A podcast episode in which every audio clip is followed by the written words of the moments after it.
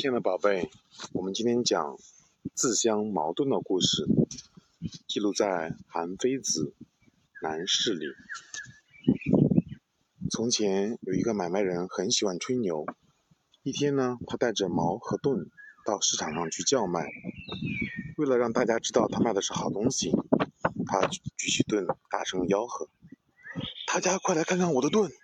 这是世界上最结实的盾，什么样的矛？”都无法将它刺穿。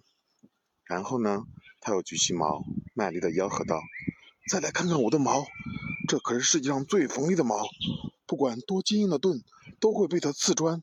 大家都来看看哦！”周围的人听到他这么说，然后觉得很荒唐，也觉得很可笑。这时呢，一个人问：“照你这么说，你的矛是最锋利的，再坚硬的盾都能刺穿？”你的矛，你的盾又是最坚固的，再锋利的矛也不能把它刺穿。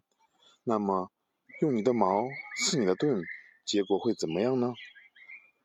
那个买卖人顿时傻了眼，什么话也答不上来，只好收拾起他的矛和盾，灰溜溜的走开了。通过这个故事，我们明白什么道理呢？矛用来攻击，盾用来防御。两者功能是相反的。这个人把两样东西的功能都夸到了极致，从而使自己无法自圆其说。他的故事告诉我们，说话做事要互相呼应，不能顾头不顾尾，这样子就自相矛盾了。